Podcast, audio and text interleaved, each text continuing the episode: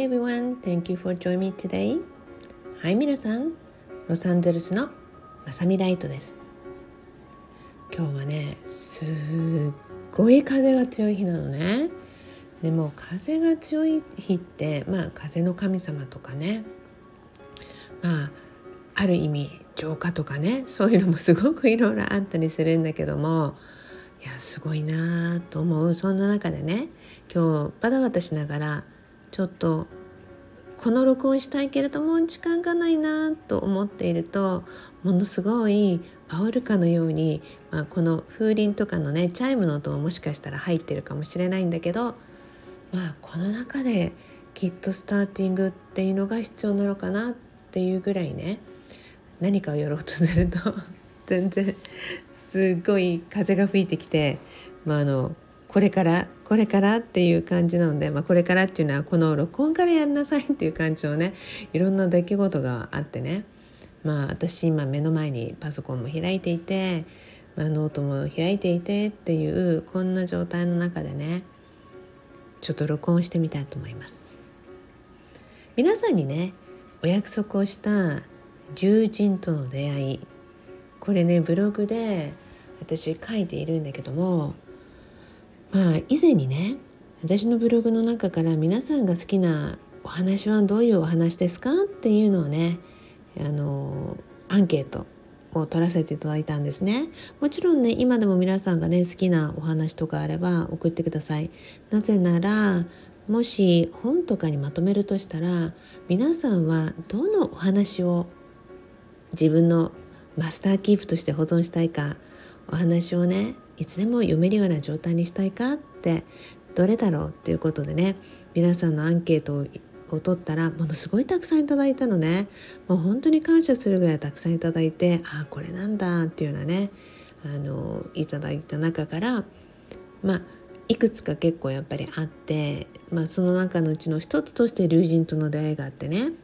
まあ、あえてその龍神との出会いを開いてみました。びっくりですね自分でも 大体書いてあることって覚えてないのが多いんですよね。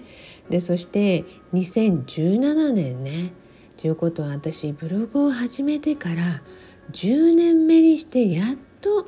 このお話を書くことを許可されたんだなってびっくりしましたね。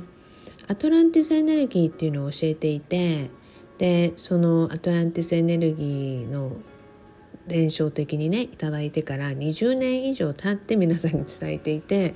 龍神との出会いのお話をねブログを始めてから実際に10年経って書いていてっていうとこでねでもアトランティスエネルギーをいただいた頃と龍神との出会いっていう時期っていうのは実は近いんですね。だからだからこそなんか龍神との出会いを今録音しなさいっていう感じでね来てるのかなと思うぐらい、まあ、ブログに書いたお話の中からね皆さんにちょっと送り届けていきたいなと思っています。まあ、結構皆さんねこの辺りはすごい好きな人が多いと思うんですよね。で結構ね自分でもね振り返って読んでみるとこんなに書いてたんだとかこんなこと書いてたんだって 結構あるんですね。ではね2017年の4月11日でこの龍神との出会いのね前章ということで書いているんですがいやまあまだ本題に入ってないわけですよね。で龍神との出会いって。きっと私は私のところへ来た龍神の90%をこれから知ることになるだろうって。まだまだ未知の世界が広がっているっていうこと。まあ本当にねその時から水の力そして水の危機本当にねいろんなことをね見せていただいたりしながら、まあ、竜との関わりっていうのもねもう本当に深いところでね、まあ、竜が好きな人たちもね私の周りには多くてねもう本当に私はねあの私自身の守護竜には本当に助けてもらってきたんですね。もう本当に ぐらいまあちょうどねこの時期龍神との出会いの頃ぐらいから、まあ、もうちょっと前ではあるんだけども結構ねものすごく頻繁に助けてもらって導いてもらってっていうことをやってきました。まあねこのお話の中でね前章では、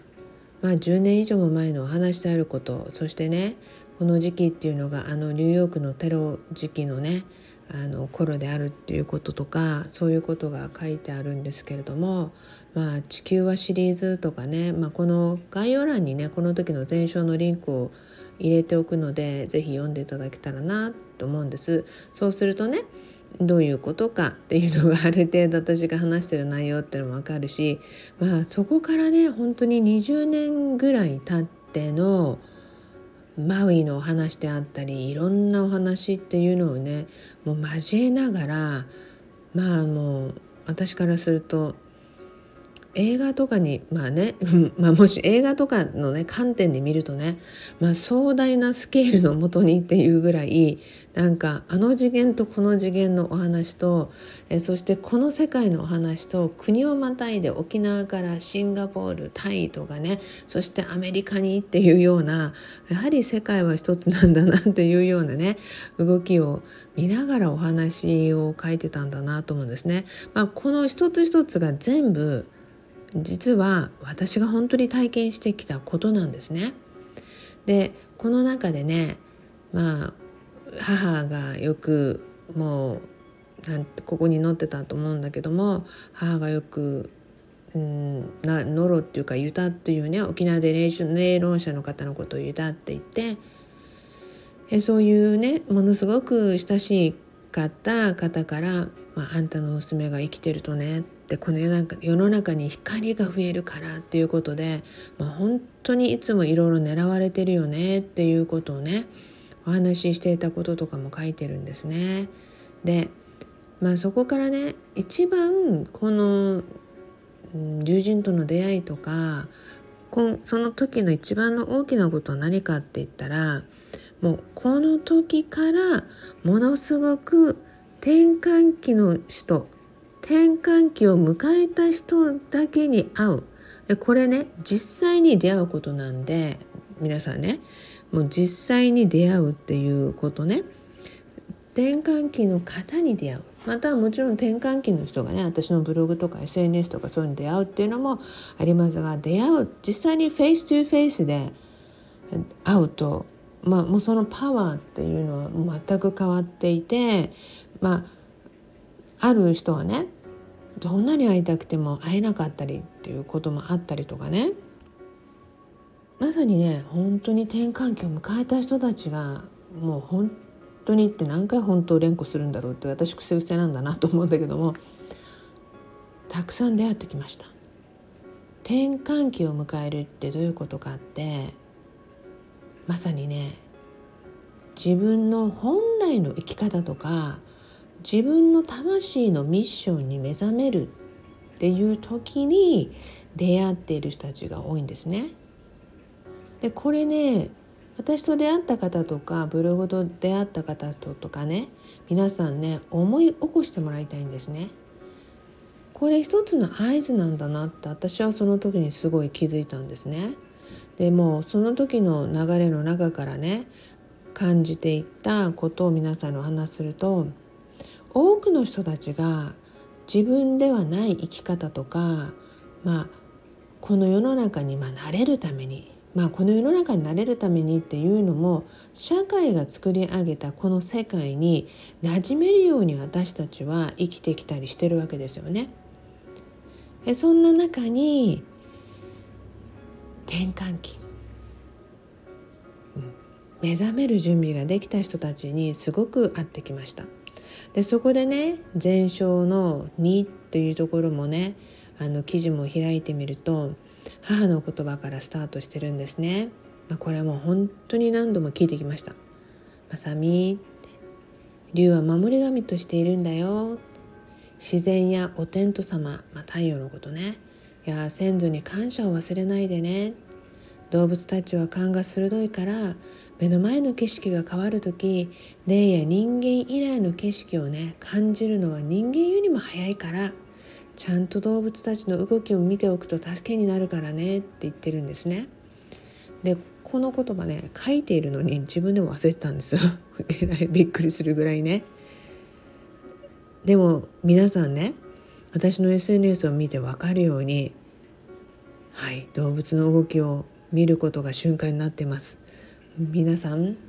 我が子に託す言葉はね本当に気をつけていきましょうね。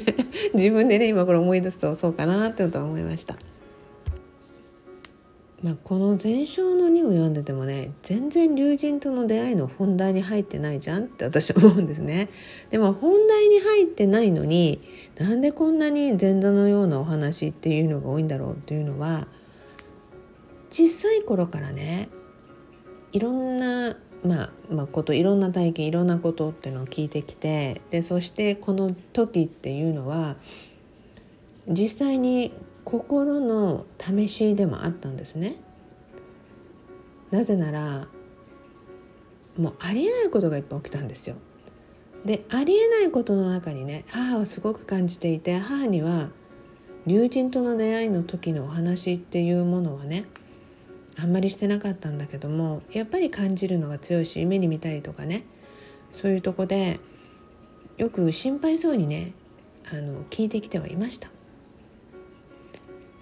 大丈夫心配しないで子供たちを残していくことなんかしないからっていうようなねところのフレーズがあるんだけどもあの小さい頃からいろんな見えない存在に追われてきた私の状況を見ながらね、生活をしてきた母でもあったので母自身もわかるわけですよね。で私はねこの龍神との出会いっていう体験とかが出てきた時にやっぱりなぜ小さい頃にこんな体験いろんな体験をしてきたのかっていうのがすごくフィットして腑に落ちるっていうような感じでした。でそして迎えていったこの龍神との出会いの一番最初のフレーズの時に霊能者の人たち多くの皆さんが誰もが言った言葉が「やめた方がいい」「あんた死ぬから」って言われたんですね。でも私は自分の中で死なないってなぜなら私がもしやるべきことをやらなければ絶対に我が子とかに残していく可能性があると思ったら目の前に来るもの目の前に起こること全てに私は歩んでいって自分の人生を歩みそれをそういう状況を全て通り過ぎていこうって体験していこうって決めたんですよね。だからこそ、まあ、主人もびっくりしていたしいろんなことが起こるからうちのワイフ大丈夫なのかなとかやっぱり思ったことはいっぱいあったんですよね。でもう我が子を見て我が子を抱きしめるたびに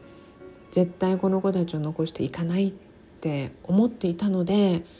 あえてねもう何十年も経って大きくなった我が子を見てああ乗り越えてきてよかったなってすごい思うんです。そのぐらいやっぱり見える現象と見えない世界の動きってなぜなら目の前になかったものがいきなり出てくるとかね。そういう中で、うん、説明がつかないことに対して私たちがどう対応していくかってどう対処していくのかっていうさまざまな体験と習得っていうのをさせていただいたことによって、まあ、アトランティスエネルギーであったりいろいろなものを残すきっかけそして一番は自分自身が絶対に乗り越えるっていうね自分のパワーであったり生まれ持ったものっていうのをいかに開花させるかっていうことに最終的に行き着いたなと思うんですね。で皆さん今話を聞いててねいやあんまりよく分かんないっていう人たちはあの大丈夫続きでちゃんと話していくから、まあ、あえてまとめていくとねあの時私に絶対に危ないって言った人たちに凛と目を見て「大丈夫私はやるから」って言った後やはりそのエネルギーに飲まれ持っていたもともとの霊感を失った人は何人もいたんですね。これは試しだっていう話もありました。その渦の中にいた私は自分がその体験とかその渦の中から抜けることができないというよりも抜けずにやはり通り過ぎていく体験していく避けることのできないまたは避ける予定をせずに自分が生まれてきたことをすごく認識していたんだなって振り返って思うんです。そしてなぜ今この龍神との出会いのお話をこうやってカジュアルな感じでプラスアルファの説明を加えて話そうかっていう気持ちになったのはまさにね今この世界では説明のつかないエネルギーがものすごくやっぱりあるんだなと思うんですね。それはいい意味でも悪い意味でも皆さんがどう捉えていってどう自分の人生の中に make a part of it っていう一部にするかっていうことが一番試せるかと思っています。なので少しずつ皆さんがね私のブログファンの皆さんが大好きな龍神との出会いのお話のビハインドシーンストーリーをはい裏話になるようなお話をねちょっと説明を加えながら皆さんにタイムバイタイムでお届けしていきたいと思います。たったこれだけのお話なのに あっという間に15分を使うんだよみんな。あの1時間のうちのコールオブタイムですからね。もう1時間のうちの4分の1が15分だからね。まあそんな感じで皆さんの今日の15分16分をありがとうございました。はい。え続きないのあります。今日じゃないからね。Anyway, promise me love your life. あなたの人生をもっと好きになることを約束くださいね。Thank you everyone. You have a beautiful day. And それでは、ロサンゼルスのまさみライトでした。続きは近いうちにまた楽しみにしてね。